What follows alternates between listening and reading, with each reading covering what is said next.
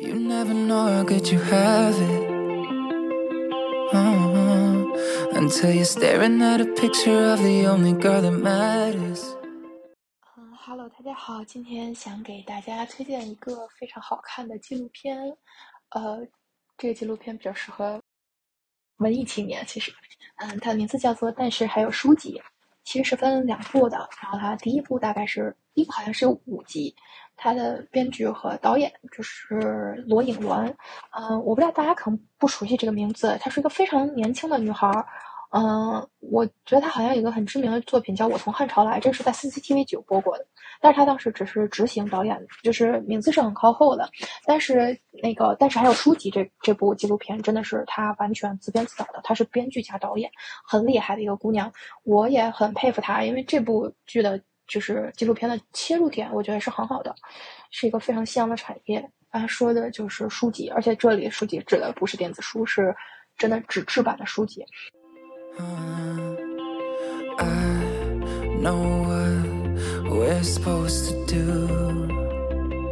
It's hard for me to let go of you, so I'm just trying to hold on. 像他第一集可能讲是，呃，我印象特别深刻，它第一集叫《书海边舟记》，嗯，因为有个很有名的电影叫《边舟记》嘛，太感人，而且非常能引发人的思考。我就觉得现在人都很懒啊。其实你想，我很难有闲暇时间去思考什么。但是这部书就这这部剧啊，就有一个非常奇特的能力，它就能可能摸到你的心。就是它不像那种偶像剧一样，就是撕心裂肺的那种感觉的感动。它是就是感觉很温柔、很温暖的一双手在抚慰你的心灵那种感觉。上一次有这种感觉，我感觉还是在看《长安十二时辰》的时候，当时看到我就是莫名的感动啊！就是那个看到活字印刷，中国古代四大发明的时候，那个造纸术和活字印刷的时候，当时真的就是有一种莫名的那种自豪感、骄傲感，然后感觉自己的心被狠狠的抚摸了一下，就感觉。但是我的这种感动点也是很奇怪，这部剧就给了我同样的感觉，而且它仅仅在第一集、第二集两集当中给了我两次这种感觉。哦，我一会儿大跟大家细讲它具体故事里讲的是些什么，但是就觉得，嗯，是一部不能错过的，而且非常适合大家在闲暇时候静下心来，淡淡的喝一杯茶，然后去品品这部纪录片。嗯。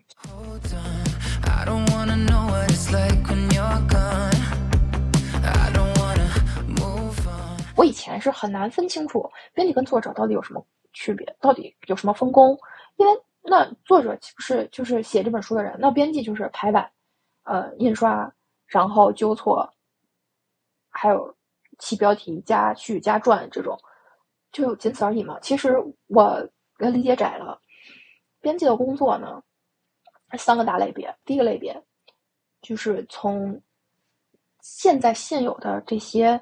呃，文学作品当中，他去寻找他觉得他能他认为合适的价值观输出，然后把它推荐给出版社，然后形成这么一个呃出版的，最后我们拿到手的纸质书籍刊物。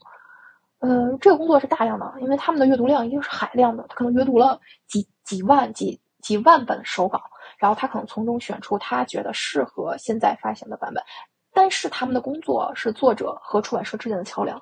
他们非常难做的一点是，他们认为有文学性的书，他们认为能输出价值观的书，可能出版社不买账，因为现实生活中，我们的出版社是按流量说话的。你没有情情爱爱，你没有大 IP，我为什么要出版你的书？我印那么多万册，等着赔钱吗？对吗？现在书籍就是不得不说，这个图书出版行业又是一个非常非常没落的夕阳行业。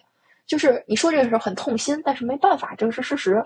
甚至我觉得很多行业都是没落的夕阳行业，而且我也身在这个行业当中，就是完全你可以感觉感受到的是，就是没有一个人，你做再好，你再有经验，你在这方面的就是钻研的再深，没有办法，你是没法力挽狂澜的，因为这个是现实，这是一个大趋势，所有人都不能逆势而为。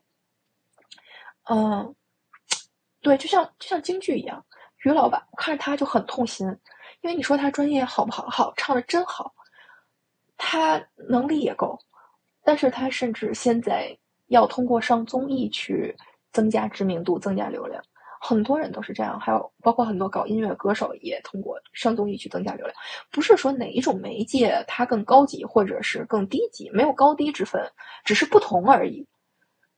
我们经常看综艺，它有它的好处，它有视觉震撼，它有话题性，非常有些时候它也很值得人们去讨论。有些综艺它是真人秀，它能看出人性；有些虽然它可能有剧本，可能背后有人在设计，但是它非常有话题性，值得讨论的。所以，电影好不好？好，电视剧有时候好不好？好，因为它有的时候是就是文学达不到的那种视觉冲击。嗯，所以说没有高低，只是时代的进步，可能一种行业淘汰了另一种行业而已。他第二个讲述的故故事啊，就是于国林，是一个非常非常有名的中国，他中国出书局出版社吧。你听这个名字，你就就感觉印在教科书上，就是 你你提这个名字，你就会想到哦宋体，然后那么小的字，然后印在了那个编辑那一那一栏的第第一个。他非常非常有名的我们国家文学编辑啊，他现在在从事的工作是编纂这些古籍，说是古籍，其实就是近现代的手稿。非常非常重要的工作，为什么这么说呢？他就像司马迁一样，他在给这个社会、给后世留下历史。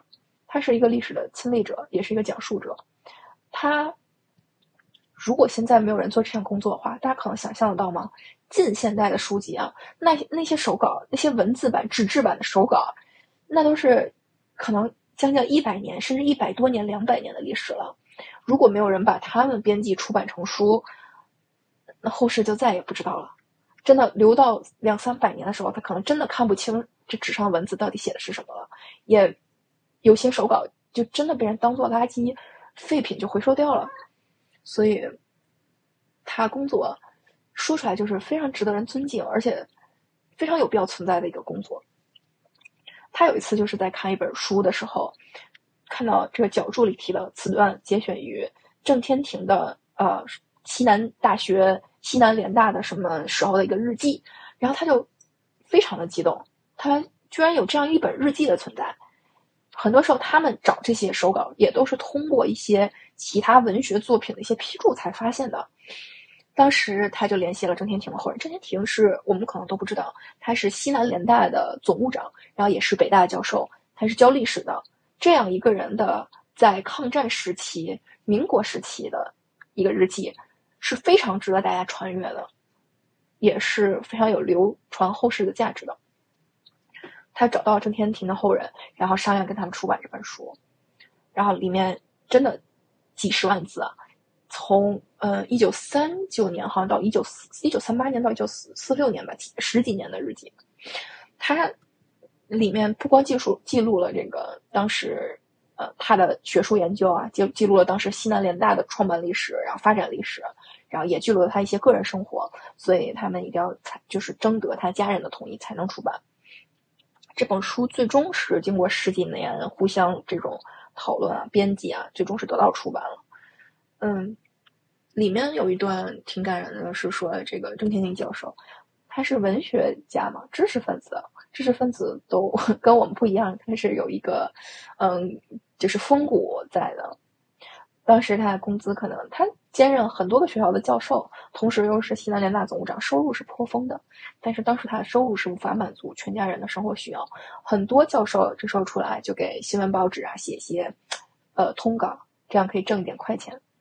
在现在这个社会当中是无可厚非的，很多人做兼职做自媒体，嗯，都是为了挣快钱。他是有一种宁折不弯的精神。因为君子固穷嘛，君子本来就应该很穷，在他们的思维里啊，生活拮据一点，但是我不愿意降低自己的身价。他们非常自命清高，是加引号的，因为这个社会把我们打磨的就非常圆滑，非常世故。我们愿意去看一些综艺，甚至是为了搜手，带有一些目的性的去读一些书。去看一些电视剧，因为我们想在日常跟别人交流当中有话题聊。我们不愿意被时态淘汰。我们。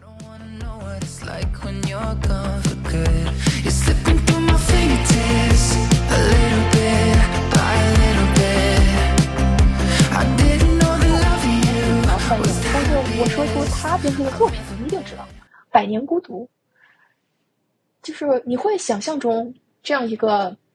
因为《百年孤孤独》它原本是一个西西班牙语作品嘛，三叶他是北外的一个西班牙语教授，然后他就是受邀参加了这个西班牙语翻译成中文的这个授权的出版。嗯，你就是在你读《百年孤独》文字里，你会想象这人他是一个学者，他是一个 上了年纪的学者，但是在这个纪录片里，我看到翻译本人，他非常年轻的。但思思维是非常活活跃的。他在北北外教书的时候，然后甚至让学生用西语打扑克、上课做游戏，然后那种故事接龙，就是他是非常有创意的一个教授吧。如果在我们学校，肯定就是最欢最受欢迎的一个教授，这课课爆满这种。如果在选修课的话，所以就是能看到这种他很多编辑他在他的作品里和现实生活中他是不一样的人，能看到这样一个反差，也是非常有意思。you。啊，他第二集好像叫那个，就是旧书的漂流记吧，就是大概讲一本旧书，他从原本的作者手里那里出版，从他出版卖给第一个读者，然后他可能经历了很多很多个主人，然后流流传到了现在，可能进了旧书店，或者曾经被旧品回收回收过，或者在一个图书馆里，他被谁借阅过。如果你看那个借书单，你可能看到谁曾经读过这本书，就是怎么说呢？它非常有故事性。嗯，我第二集里特别感动我的一个就是有个收藏家。他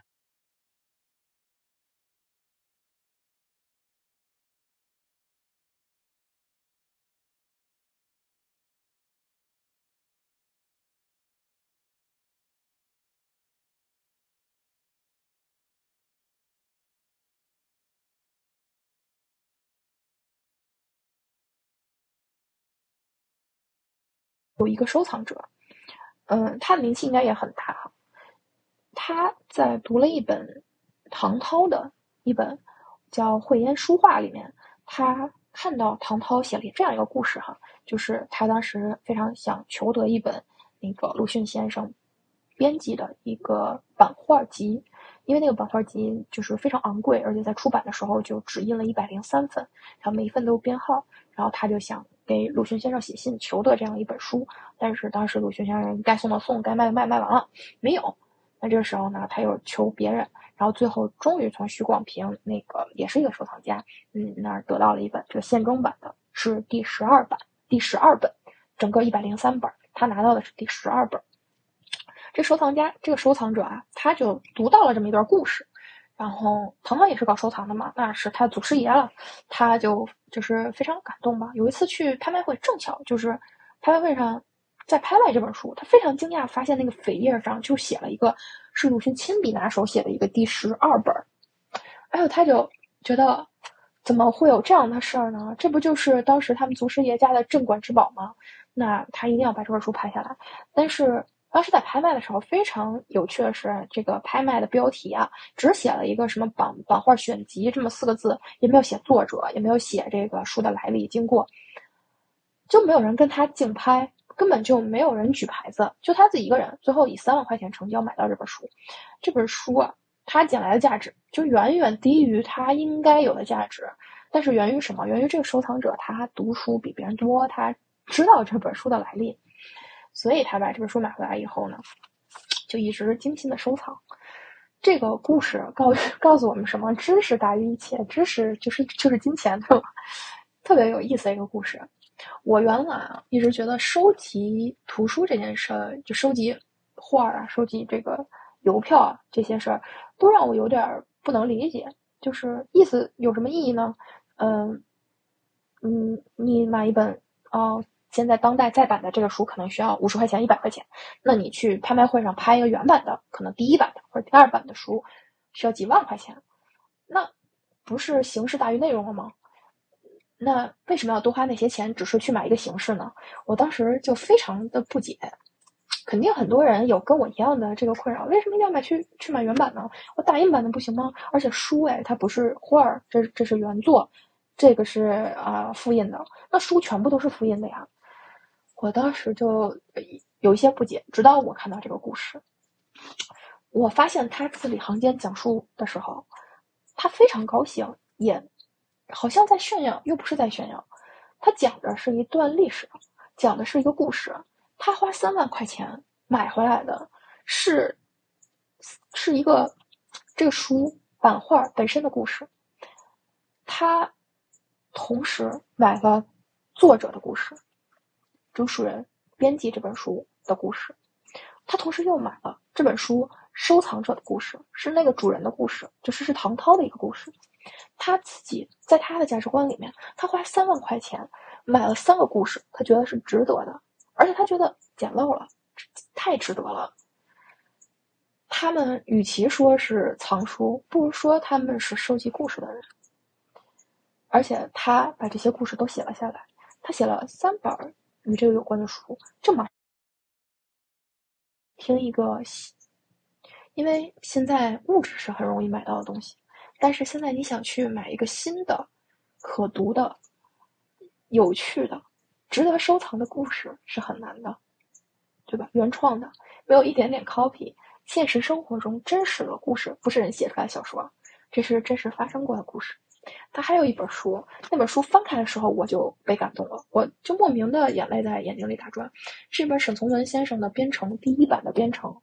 那本书到现在一百多年了，他用一个牛皮纸包了书皮儿，打开的时候，把书皮儿摘下来的时候，那本书崭新、崭新、崭新的，你就能看到这本书放到现在是价值连城，第一版沈从文都是标签儿，当时不是，当时第一沈从文先生没有那么有名，第二编程没有那么有名，第三第一版你怎么知道他以后火不火？但是你可以看出他原主人对这本书的珍惜、热爱。他对文学的热爱，他对沈从文先生的热爱，他都对文字的热爱，你都能通过他包那个书皮儿看到。一百年历经沧桑，他比我大那么多，我脸上都是皱纹了，那本书丝毫没有破损。就你，你那种被震撼到，或者被感，就是被感动到。那收藏者就说说他的前主人这么珍惜这本书，他也希望在他手里，他能毫无破损的再流传给下一代。然后他也说到他的儿子如果不喜欢。藏书的话，他会把这些书都捐出去或者卖出去，因为他觉得可能这些书在爱他们的人手里更有价值。哎，反正话说到这儿，我就 又被自己感动到了。嗯，还有很多集都非常非常的值得看，特别适合宅在家下雨天没事的时候喝一杯茶品一听。我就不给大家剧透了吧，大家自己去搜就可以了。然后希望。看完以后，我们可以分享自己的观后感。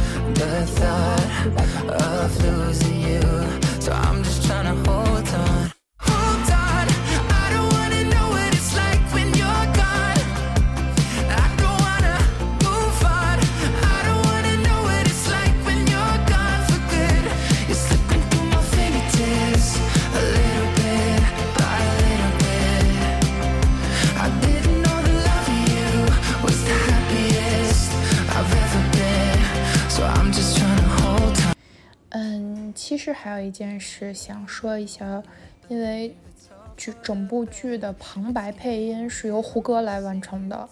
之所以没有在一开始就提这件事，是因为我也没觉得这是一个噱头，然后也没有觉得节目组在靠这个来营销或者炒作。